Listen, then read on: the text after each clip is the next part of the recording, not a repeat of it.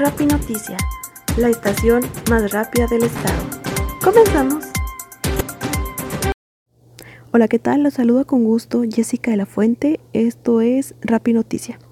El día de hoy hablaremos sobre el tema de la violencia en el noviazgo y daremos algunos puntos sobre ese tema. Demos inicio. Inicialmente sabemos que existe una situación violenta cuando en la relación se basa en el abuso de poder que una de las personas ejerce sobre la otra a través de la fuerza física, psicológica o ya sea sexual, generando así un sometimiento, sufrimiento y daño.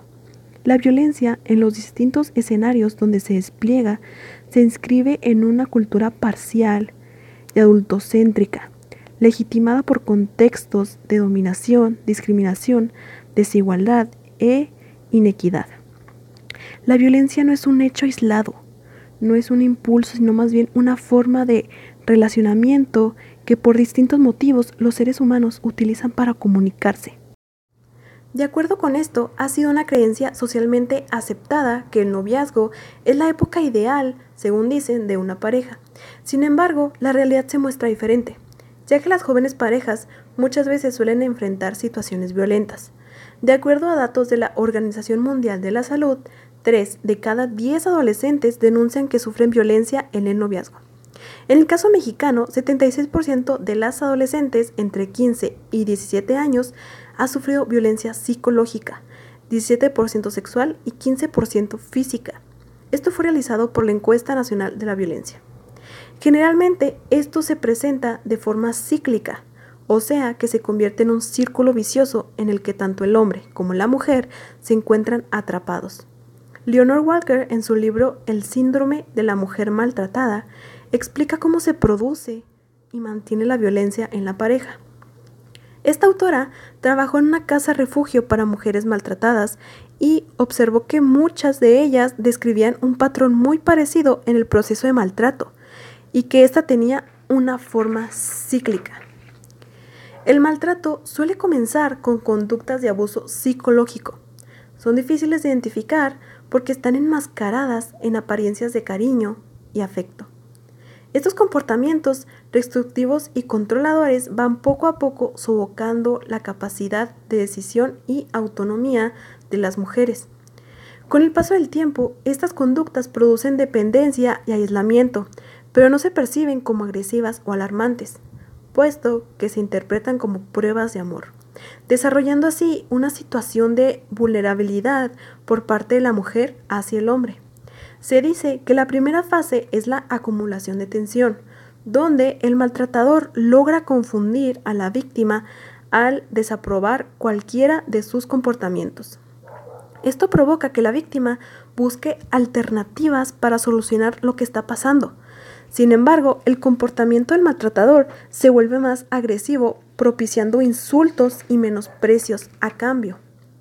Otra de las fases conocidas es la explosión violenta. Aquí se producen los malos tratos físicos como golpes, patadas, puñetazos, agresión sexual y de igual manera se darán amenazas para su vida e integridad física. En esta etapa, la mujer puede incluso morir a manos del hombre que se encuentra imponente. La tercera fase se le conoce como luna de miel o conciliación, donde el maltratador intenta reconciliarse con su víctima adoptando el rol de hombre bueno y generoso, prometiéndole que nunca más volverá a hacerlo. Y aquí donde su actuación es tan buena que la mujer cree que es cierto tal cambio. Una vez conseguida la confianza de la víctima, comenzará de nuevo el círculo de la violencia, pero con una diferencia, que en este caso la violencia será más grave y las etapas se acortarán llegando a desaparecer la conciliación. Lamentablemente, muchas veces estas actitudes violentas no son percibidas ni por las víctimas ni por los maltratadores y es confundido con una expresión de amor e interés. Dicho esto, la violencia en el noviazgo pasa también desapercibida porque se piensa que son exageraciones de los adolescentes y los jóvenes, dejando la violencia en el noviazgo como un simple mito. puesto que todo se justifica en el nombre del amor. Desde la perspectiva de género, la forma en que mujeres y hombres concebimos el amor determina la manera en que nos relacionamos con nuestras parejas, la cual muchas veces se entiende como una combinación entre romanticismo y violencia, los cuales pueden ser enmascarados como amor. Durante el ciclo de vida, mujeres y hombres están expuestos a situaciones violentas que varían según su entorno familiar, social y en particular por su género. Es necesario alertar a los jóvenes, tanto hombres como a mujeres, sobre la violencia de las cuales ellos pueden ser objeto en una relación. Esto es para prevenir y o detener así la violencia en el noviazgo. Según Castro Ricker, entre los hallazgos de sus investigaciones se encuentra que en la mayor parte de las parejas que experimentan violencia, esta se manifiesta desde el inicio de la relación o incluso desde el noviazgo. Partiendo de la premisa de que así como son asumidas las conductas violentas, las y los jóvenes que han aprendido patrones de comportamiento positivo durante la infancia y a través de la familia, estos establecerán una relación respetuosa y tolerante con su pareja. El Banco Mundial en el año 2003 señala que en América Latina, al igual que en el resto del mundo, el comportamiento violento es mucho más común entre los hombres que en las mujeres. Las víctimas de la violencia no son exclusivamente las mujeres. De acuerdo con los datos estadísticos que se presentan, los hombres también han sido violentados, pero esto en una menor medida. Un factor determinante de la forma de calificar una experiencia amorosa o tener expectativa ante ella es la autoestima. Pues entre más elevada sea, menos dependeremos de la demostración concreta y continua del valor que tenemos del cónyuge, para sabernos si somos valiosos o no. Por el contrario, si nuestra concepción del yo es baja, tendremos que depender de la autoafirmación constante, originando ideas equivocadas de lo que puede ser el amor. La comunicación es un factor de gran importancia en todo tipo de relación. Debemos aprender a decir no. No significa falta de cariño o respeto. Esto es poder hacer valer tu opinión, tus gustos, intereses y tus valores. Por otro lado, la sumisión o decir siempre que sí no es una expresión de cariño o de valorizar a tu pareja o la relación. Respetarte a ti y tus convicciones es el primer paso para construir una relación sana, respetuosa y, lo más importante, madura. Las parejas deben aprender la importancia de negociar, de comunicar sus necesidades e intereses y llegar a acuerdos fuera de posturas. En muchas ocasiones, optar por crear una tercera opción fuera de la que ella o él proponen puede ser lo más sano. Mostrar nuestros descontentos o enojos no está mal, es la forma en cómo lo demostramos. La violencia nunca será una forma adecuada de demostrar este sentimiento. El amor no puede cumplir con todas las exigencias que la vida de la pareja presupone. También son fundamentales la inteligencia, la información, la conciencia y la competencia, complementando la satisfacción del individuo. No debes de tener una relación violenta, debes de tener una pareja complementaria y compartir la vida. Estas son algunas palabras de la psicóloga Esperanza Carlos Hernández. Y como también se dice, la violencia puede producir efectos que pueden reproducir conductas en sentido negativo y extenderse a todos los contextos donde interactúa el adolescente del ámbito privado trasciende al público. Por lo cual, la violencia en el noviazgo merece una muy grande y especial atención. El rol de las madres y los padres es crucial para la prevención e intervención de casos de violencia en el noviazgo adolescente. En caso de prevención, Varios estudios han apuntado a que el estilo de crianza juega un rol muy importante para aquellas personas que perpetúan la violencia en el noviazgo y aquellas que caen víctimas del mismo. Un estudio publicado en la revista Journal of Family Psychology encontró que los y las adolescentes que perpetuaban la violencia en el noviazgo manifiestan un estilo de crianza autoritario por parte de sus madres y padres. El estudio encontró que este estilo de crianza fomentaba un bajo control de impulsos, característica importante en quienes agreden a las demás personas. Otro estudio publicado en la revista Journal of Interpersonal Violence encontró que el tipo de apego entre madres, padres e hijos también era un determinante importante para aquellos adolescentes que perpetuaban la violencia en el noviazgo. Entonces, sabiendo esta información, ¿qué pueden hacer los padres a nivel de intervención? ¿Cómo pueden ellos apoyar a sus hijos o hijas adolescentes para ayudarlos a no enganchar, a no engancharse en estas dinámicas tóxicas de relación entre ellos? Primero se deben de abrir espacios de diálogos constantes, hablar con ellos. Después partir desde la curiosidad en vez de solo juzgarlos. Modelarles cómo se ven una relación sana y amorosa. Crear una cultura de confianza y amor entre madres, padres e hijos. Y fomentar en ellos un, un fuerte sentimiento de amor propio, que ellos mismos sepan lo que valen. Si estamos pendientes del tipo de relación que entablan nuestros hijos adolescentes, así como, así como fortalecemos en ellos su capacidad de quererse a sí mismos, podemos hacer un cambio efectivo en las tasas alarmantes de violencia en el noviazgo en nuestro país.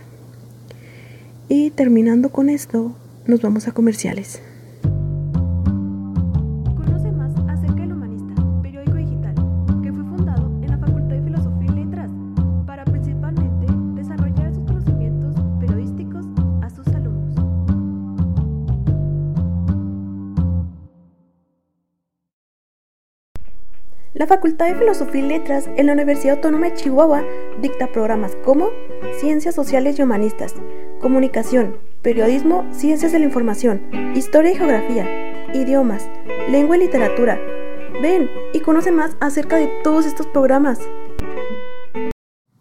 Existen varios factores que impiden darse cuenta del rumbo que está tomando la relación. Uno de ellos es estar enamorado pues esto no les permite pensar de manera objetiva sobre que están siendo violentados por su pareja y que son víctimas de la misma. El no querer aceptar la realidad de estos atroz hechos quizás sea el primer síntoma de que uno de los dos está siendo agredido. Cuando se cree que se encuentra la persona correcta e indicada y al estar en la etapa del enamoramiento se idealiza a la persona y incluso se puede pensar que se va a superar todo lo malo, a tolerar y a perdonar sus insultos y o golpes. Para saber si tú estás en una relación violenta, debes analizar cómo te sientes cuando estás con tu pareja. Si te sientes libre de comentar sobre algún tema de interés o de hacer cualquier cosa cuando estás a su lado, sin el temor de que éste se enoje o se ponga agresivo. Conscientes de lo anterior dicho, es que el Instituto Mexicano de la Juventud busca apoyar a los jóvenes con problemáticas psicoemocionales, como es la violencia en el noviazgo, a través de psicólogos que brindan su atención a todo aquello que lo necesite, de manera gratuita y que les permita en un futuro dejar esa relación tóxica y desarrollarse plenamente. Ahora bien, rápidamente nos vamos con el clima para estos días. Se espera que toda esta semana los días estarán soleados, con máxima de 20 y mínima de 16 grados centígrados. Pero hasta la próxima semana entrará un nuevo frente frío, así que tome las medidas necesarias para salir. Es la una con 20 minutos, vamos rápido a un corte comercial y volvemos. Esto es Rapi Noticia. La licenciatura en periodismo es una carrera de la Facultad de Filosofía y Letras en la Universidad Autónoma de Chihuahua la cual se especializa en el campo periodístico. Si te llega a interesar, puedes buscar en la página oficial de la facultad.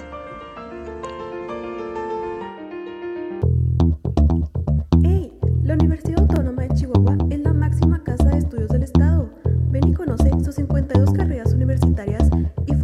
de este gran instituto. ¿Qué estás esperando?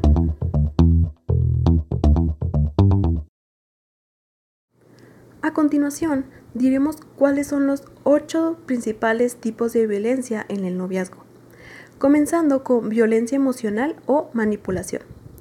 La violencia emocional ocurre cuando alguien dice o hace algo para que la otra persona se siente estúpida o sin valor. El dolor emocional es algo común en las relaciones. Es humano sentir emociones negativas en respuesta a peleas o eventos desagradables en una relación. Sin embargo, no es saludable sentir que los sentimientos, pensamientos y emociones son regularmente amenazados por la pareja. El abuso emocional es un rechazo constante del derecho a expresar los sentimientos. La segunda del tipo de violencia es la violencia psicológica. Como ya sabemos, la violencia psicológica es difícil de definir, ya que involucra un espectro de abuso que no ofrece ninguna evidencia física. Sucede cuando alguien utiliza amenazas y miedo en un individuo para ganar el control. El abuso psicológico puede ser incluido como un elemento de abuso emocional o verbal. Muchos experimentan este tipo de violencia en la forma de restricción, desvalorización, peticiones no realistas o amenazas. También puede incluirse el retiro de información o afecto para extraer cierto comportamiento del individuo. Muchas señales de que ocurre este tipo de abuso son similares a las de violencia emocional, pero también se pueden añadir jugar con los sentimientos de la pareja, ignorar o minimizar los sentimientos de la víctima y hacer sentir a la víctima vulnerable y dependiente. Otro de los tipos de violencia es la violencia verbal. Esto ocurre cuando alguien utiliza el lenguaje, ya sea escrito o hablado, para causar daño a la víctima. Aunque muchas veces este, este, tipo de abuso es practicado en secreto, en ocasiones el abusador puede hacer declaraciones hirientes en lugares públicos o frente a familia y amigos. Esto nos da un ejemplo de que muchas veces la pareja trata de humillar a la víctima, poniéndole ya sea apodos para hacerlo sentir mal. El comportamiento puede variar, pueden ser comentarios pequeños y repetitivos, o gritos altos que buscan denigrar a la víctima. Este tipo de violencia comparte características y señales similares con la emocional y la psicológica.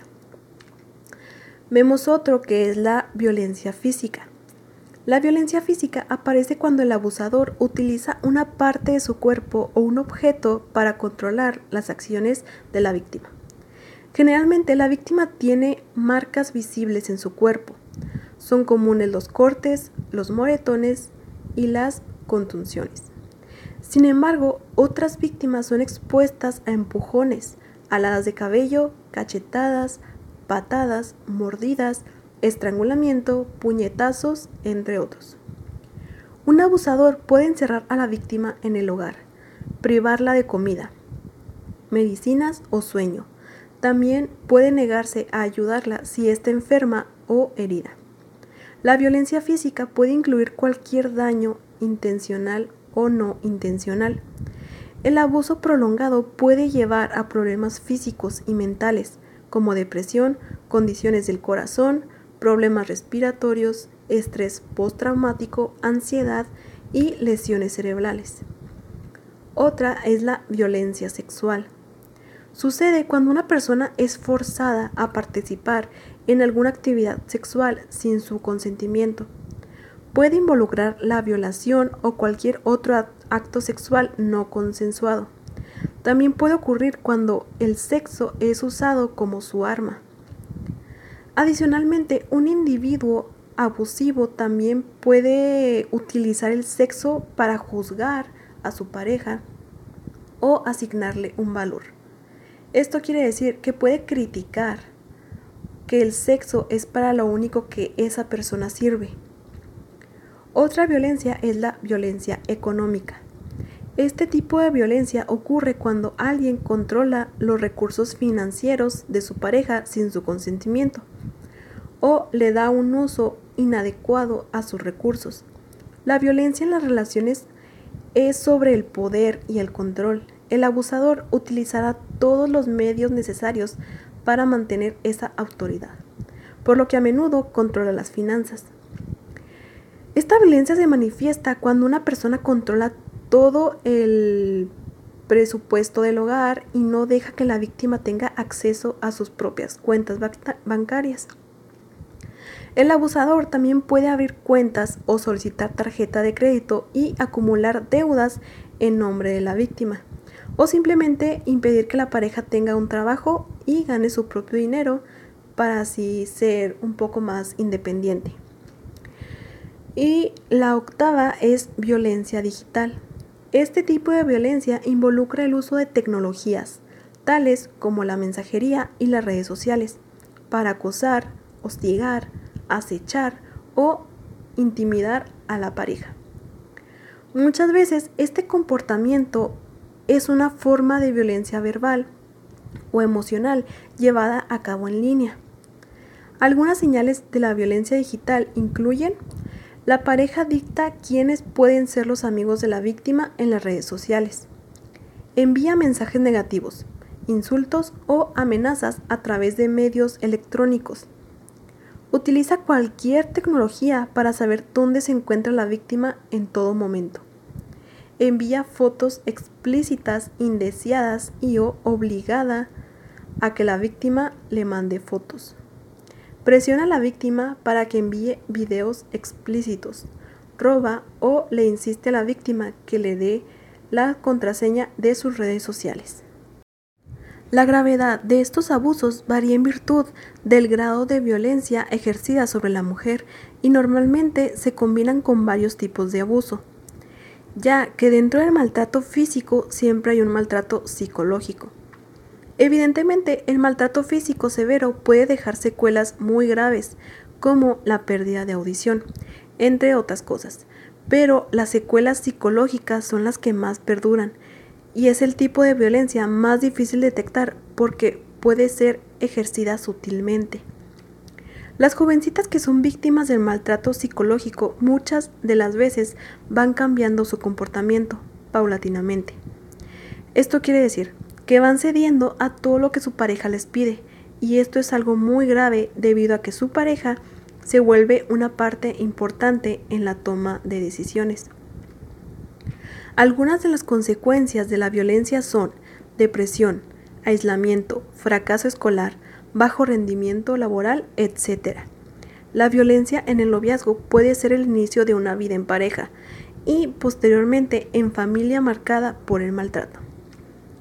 La falta de educación acerca de estos problemas es especialmente grave para los adolescentes debido a la naturaleza cíclica de la violencia doméstica. Muchos niños que crecieron en hogares violentos recrean este ambiente en sus relaciones de pareja. Y las, las jovencitas que experimentaron maltrato de niñas por parte de sus padres tienden a involucrarse al crecer con parejas igualmente violentas. Cabe señalar que estos signos de violencia se veían desde fuera como cosas de la edad, esto es, que en una relación de novios era común y válida la manifestación de maltrato, con el pretexto de que ya llegará a la edad adulta y todos los problemas se irán. Ahora veremos cómo prevenir la violencia en el noviazgo. De antemano sabemos que el respeto entre la pareja es primordial si hay algo que no podemos negar es que actualmente nos encontramos expuestos a todo tipo de violencia, ya sea en la calle, en el núcleo familiar e incluso en el noviazgo. Recordemos que la violencia de pareja no solo afecta a las mujeres, y aunque los casos son menos sonados, los hombres también son víctimas. A continuación, te enlistamos algunas formas de prevenirlo. Número 1. Comunícale a tu pareja de manera clara y respetuosa tus preocupaciones, molestias y también las cosas positivas. Número 2. Aprende técnicas de relajación. En la web hay muchas cosas que puedes practicar. Número 3. Dense espacios y tiempos para hacer sus actividades individuales. Número 4. Siempre mantente firme con tus decisiones. Número 5. Trabaja con tus emociones. Número 6. Cuando alguien te moleste, no desates tu enojo contra la otra persona. Respira profundo y piensa antes de actuar.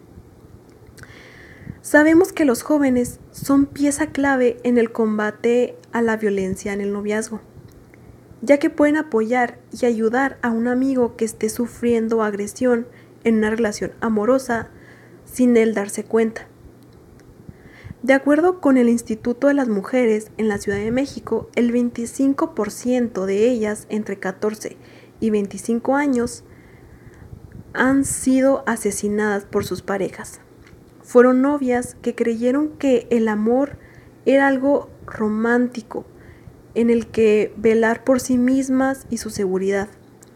La Universidad Iberoamericana, por medio de su programa de identidad y fortaleza en un conjunto de InMujeres DF, ha desarrollado una serie de acciones para sensibilizar a su comunidad con respecto a este tema.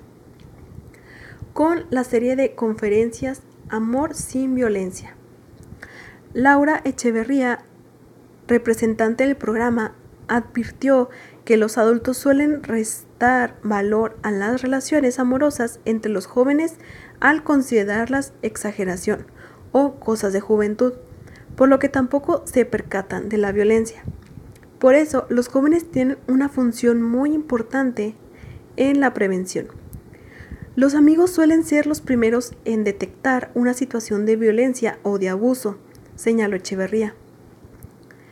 Y esto sucede aún cuando visualizar la violencia en el noviazgo es complicado, dado que los comportamientos violentos son los celos extremos, que se consideran normales e incluso se perciben como una manifestación de amor. Los signos del maltrato durante el noviazgo son desconocidos para gran parte de los jóvenes, que los confunden con muestras de afecto, que en realidad ocultan conductas controladoras basadas en la desigualdad entre los sexos, sostiene la psicóloga.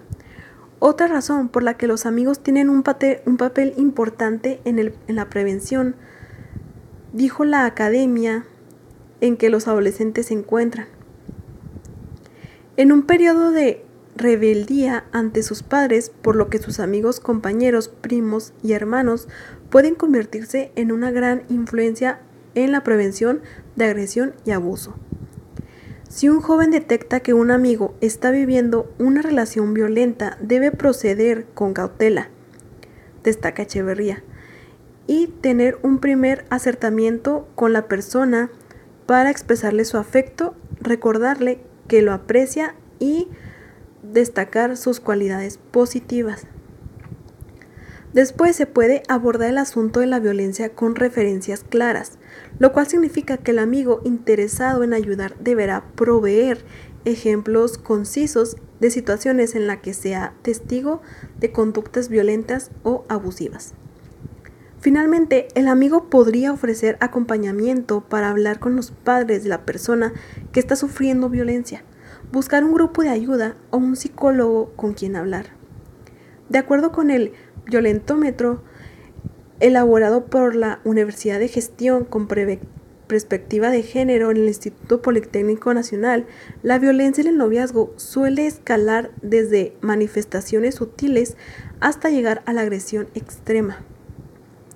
Son formas de violencia en el noviazgo hacer bromas hirientes, chantajear, mentir, engañar, ignorar a la persona, mostrar celos, descalificar, ridiculizar, ofender, humillar en público, intimidar y amenazar. También prohibir relaciones de amistad y controlar el dinero, los lugares que visita la pareja, su forma de vestir, su apariencia y las actividades que realiza, así como revisar su celular o su email. Las agresiones pueden escalar con acciones como destruir artículos personales, manosear, hacer caricias agresivas, golpear, jugando según esto, pellizcar, arañar, empujar o jalonear. Finalmente, en el nivel más grave de la violencia están las amenazas con objetos o armas, las amenazas de muerte, el abuso sexual, violación, la mutilación y, en otro grave, el asesinato.